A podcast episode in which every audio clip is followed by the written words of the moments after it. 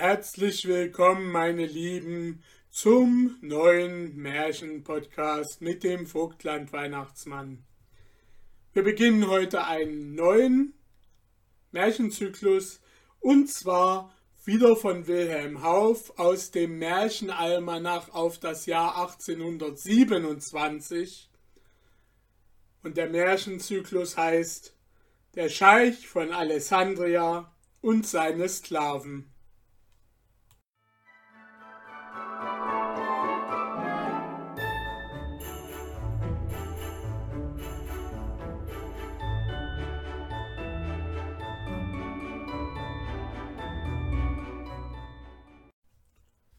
Der Scheich von Alessandria, Ali Banu, war ein sonderbarer Mann.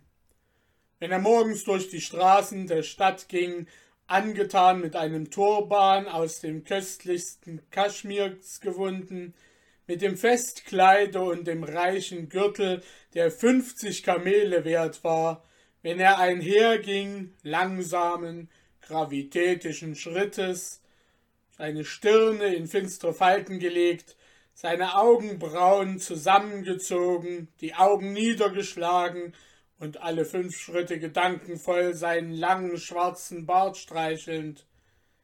Wenn er so hinging nach der Moschee, um, wie es seine Würde forderte, den Gläubigen Vorlesungen über den Koran zu halten, da blieben die Leute auf der Straße stehen, schauten ihm nach und sprachen zueinander. Er ist doch ein schöner, stattlicher Mann. Und reich, ein reicher Herr, setzte wohl ein anderer hinzu. Sehr reich. Hat er nicht ein Schloss am Hafen von Stambul? Hat er nicht Güter und Felder und viele tausend Stück Vieh und viele Sklaven? Ja, sprach ein Dritter. Und der Tatar der letzthin von Stambul her vom Großherrn selbst, den der Prophet segnen möge, an ihn geschickt kam. Der sagte mir, dass unser Scheich sehr im Ansehen stehe, beim Reis Effendi, beim Kabichibashi, bei allen, ja beim Sultan selbst. Ja, rief ein Vierter, seine Schritte sind gesegnet, er ist ein reicher, vornehmer Herr, aber, aber, ihr wisst, was ich meine? Ja, ja, murmelten dann die anderen dazwischen. Es ist wahr, er hat auch sein Teil zu tragen, möchten nicht mit ihm tauschen, ist ein reicher, vornehmer Herr, aber, aber. Ali Banu hatte ein herrliches Haus auf dem schönsten Platz von Alessandria. Vor dem Hause war eine weite Terrasse mit Marmor ummauert, beschattet von Palmbäumen. Dort saß er oft abends und rauchte seine Wasserpfeife.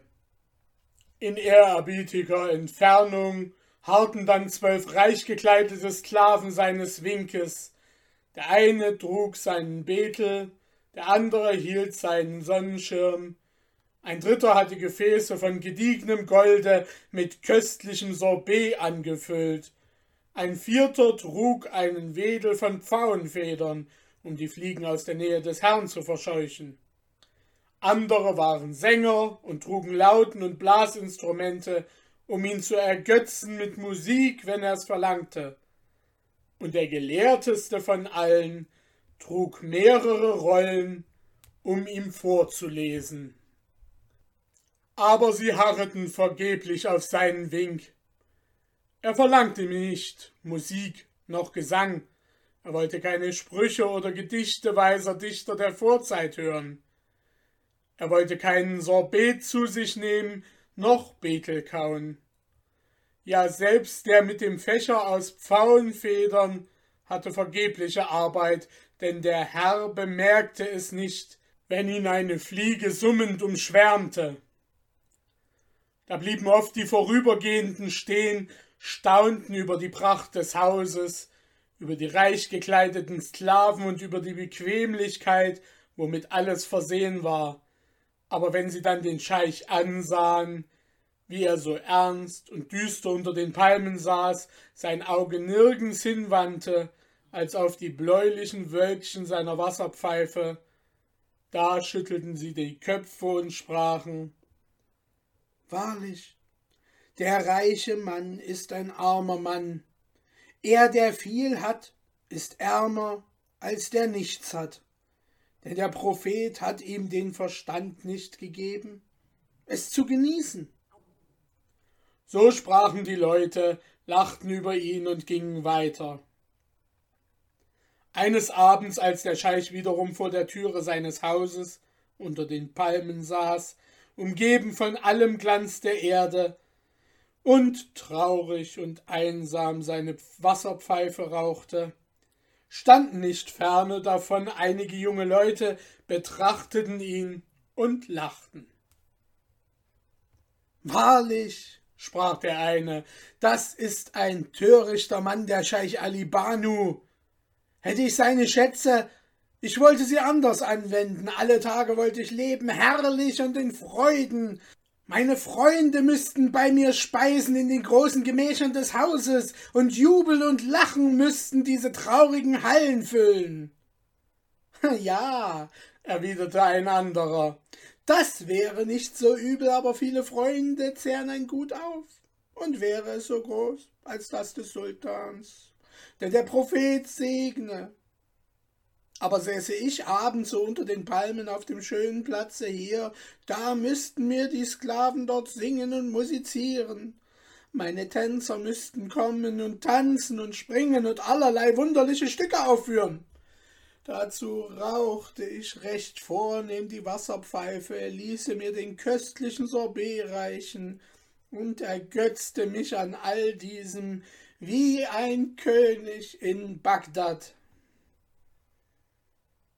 Der Scheich, sprach ein dritter dieser jungen Leute, der ein Schreiber war. Der Scheich soll ein gelehrter und weiser Mann sein und wirklich seine Vorlesungen über den Koran zeugen von Belesenheit in allen Dichtern und Schriften der Weisheit. Aber ist auch sein Leben so eingerichtet, wie es einem vernünftigen Mann geziemt? Dort steht ein Sklave mit einem ganzen Arm voll Rollen. Ich gebe mein Festkleid dafür, nur eine davon lesen zu dürfen, denn es sind gewiss seltene Sachen. Aber er, er sitzt und raucht und lässt Bücher Bücher sein. Wäre ich der Scheich Ali Banu, der Kerl müsste mir vorlesen, bis er keinen Atem mehr hätte oder bis die Nacht heraufkäme, und auch dann noch müsste er mir lesen, bis ich entschlummert wäre. Ihr wisst mir recht, wie man sich ein köstliches Leben einrichtet, lachte der Vierte. Essen und trinken, singen und tanzen, Sprüche lesen und Gedichte hören von armseligen Dichtern. Nein, ich würde es ganz anders machen. Er hat die herrlichsten Pferde und Kamele und Geld, die Menge. Da würde ich an seiner Stelle reisen, reisen bis ans Ende der Welt und selbst zu den Moskowitern, selbst zu den Franken. Kein Weg wäre mir zu weit, um die Herrlichkeiten der Welt zu sehen. So würde ich tun, wäre ich jener Mann dort. Die Jugend ist eine schöne Zeit und das Alter, wo man fröhlich ist, sprach ein alter Mann von unscheinbarem Aussehen, der neben ihnen stand und ihre Reden gehört hatte. Aber erlaubet mir, dass ich es sage, die Jugend ist auch töricht und schwatzt hier und da in den Tag hinein, ohne zu wissen, was sie tut. Was wollt ihr damit sagen, Alter? Fragten verwundert die jungen Leute. Meint ihr uns damit? Was geht es euch an, dass wir die Lebensart des Scheichs tadeln? Wenn einer etwas besser weiß als der andere, so berichte er seinen Irrtum So will es der Prophet, erwiderte der alte Mann. Der Scheich, es ist wahr, ist gesegnet mit Schätzen und hat alles, wonach das Herz verlangt. Aber er hat Ursache, ernst und traurig zu sein. Meinet ihr, er sei immer so gewesen? Nein, ich habe ihn noch vor fünfzehn Jahren gesehen, da war er munter und rüstig wie die Gazelle und lebte fröhlich und genoss sein Leben. Damals hatte er einen Sohn, die Freude seiner Tage schön und gebildet, und wer ihn sah und sprechen hörte, musste den Scheich beneiden um diesen Schatz, denn er war erst zehn Jahre alt, und doch war er schon so gelehrt, wie ein anderer kaum im achtzehnten. Und der ist ihm gestorben, der arme Scheich, rief der junge Schreiber. Es wäre tröstlich für ihn zu wissen, dass er heimgegangen in die Wohnung des Propheten, wo er besser lebte als hier in Alessandria, aber das, was er erfahren musste, ist viel schlimmer. Es war damals die Zeit, wo die Franken wie hungrige Wölfe herüberkamen in unser Land und Krieg mit uns führten. Sie hatten Alessandria überwältigt und zogen von da aus weiter und immer weiter und bekriegten die Mameluken. Der Scheich war ein kluger Mann und wusste sich gut mit ihnen zu vertragen, aber sei es, weil sie lüstern waren nach seinen Schätzen, sei es, weil er sich seiner gläubigen Brüder annahm, ich weiß es nicht genau. Kurz, sie kamen eines Tages in sein Haus und beschuldigten ihn, die Mameluken heimlich mit Waffen, Pferden und Lebensmitteln unterstützt zu haben. Er mochte seine Unschuld beweisen, wie er wollte, es half nichts, denn die Franken sind ein rohes, hartherziges Volk, wenn es darauf ankommt, Geld zu erpressen. Sie nahmen also seinen jungen Sohn, Kairam geheißen, als Geisel in ihr Lager. Er bot ihnen viel Gold für ihn, aber sie gaben ihn nicht los und wollten ihn zu noch höherem Gebot steigern. Da kam ihnen auf einmal von ihrem Bassa oder was er war der Befehl, sich einzuschiffen. Niemand in Alessandria wusste ein Wort davon, und plötzlich waren sie auf der hohen See, und den kleinen Kairam, Alibanus Sohn, schleppten sie wohl mit sich, denn man hat nie wieder etwas von ihm gehört. Oh, der arme Mann, wie hat ihn doch Allah geschlagen, riefen einmütig die jungen Leute und schauten mitleidig hin nach dem Scheich, der umgeben von Herrlichkeit, trauernd und einsam unter den Palmen saß. Sein Weib, das er sehr geliebt hat, starb ihm aus Kummer um ihren Sohn. Er selbst aber kaufte sich ein Schiff, rüstete es aus und bewog den fränkischen Arzt, der dort unten am Brunnen wohnt, mit ihm nach Frankistan zu reisen, um den verlorenen Sohn aufzusuchen. Sie schifften sich ein und waren lange Zeit auf dem Meere und kamen endlich in das Land jener Giauers, jener Ungläubigen, die in Alessandria gewesen waren. Aber dort soll es gerade schrecklich zugegangen sein. Sie hatten ihren Sultan umgebracht und die Pascha und die Reichen und Armen schlugen einander die Köpfe ab, und es war keine Ordnung im Lande. Vergeblich suchten sie in jeder Stadt nach dem kleinen Kairam. Niemand wollte von ihm wissen, und der fränkische Doktor riet endlich dem Scheich, sich einzuschiffen, weil sie sonst wohl selbst um ihre Köpfe kommen könnten. So kamen sie wieder zurück, und seit jener Ankunft hat der Scheich gelebt wie an diesem Tage, denn er trauert um seinen Sohn, und er hat recht. Muss er nicht, wenn er isst und trinkt, denken, Jetzt muss vielleicht mein armer Kairam hungern und dürsten. Und wenn er sich bekleidet mit reichen Schals und Festkleidern, wie es sein Amt und seine Würde will, muss er nicht denken, jetzt hat er wohl nicht, womit er seine Blöße deckt. Und wenn er umgeben ist von Sängern und Tänzern und Vorlesern, seinen Sklaven, denkt er da nicht. Jetzt muss wohl mein armer Sohn seinem fränkischen Gebieter Sprünge vormachen und musizieren, wie er es haben will.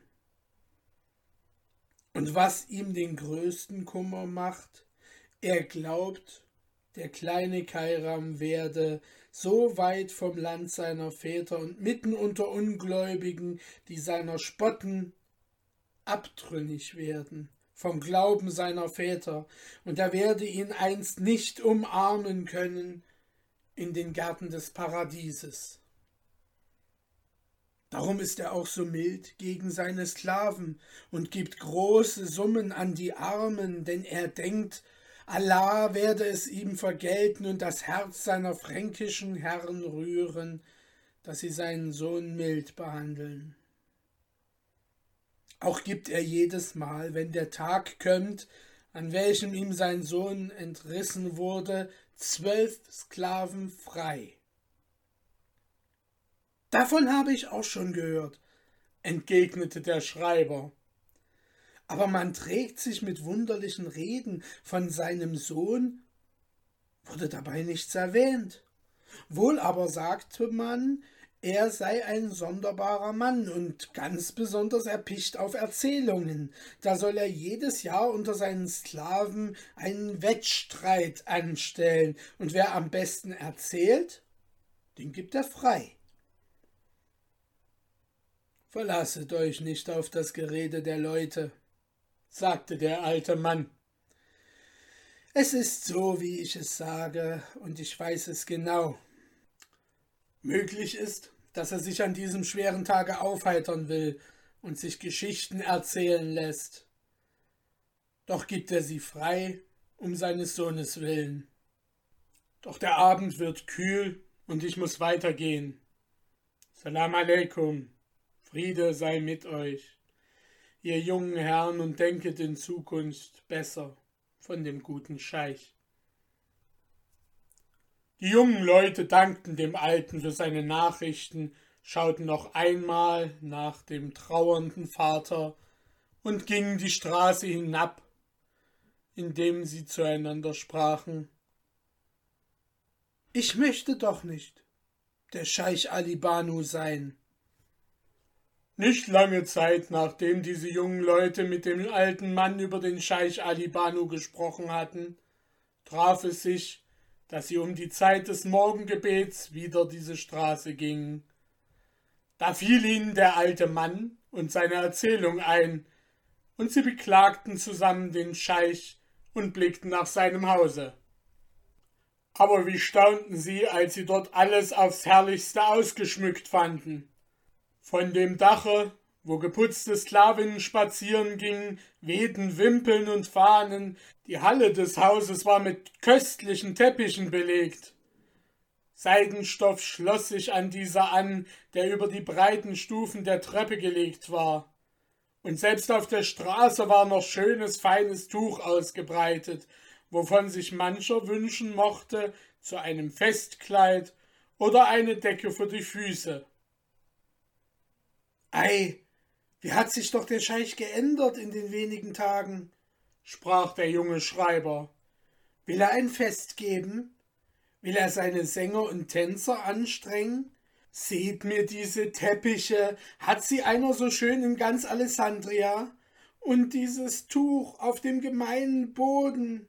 Wahrlich, es ist zu schade dafür. Weißt du, was ich denke? sprach ein anderer.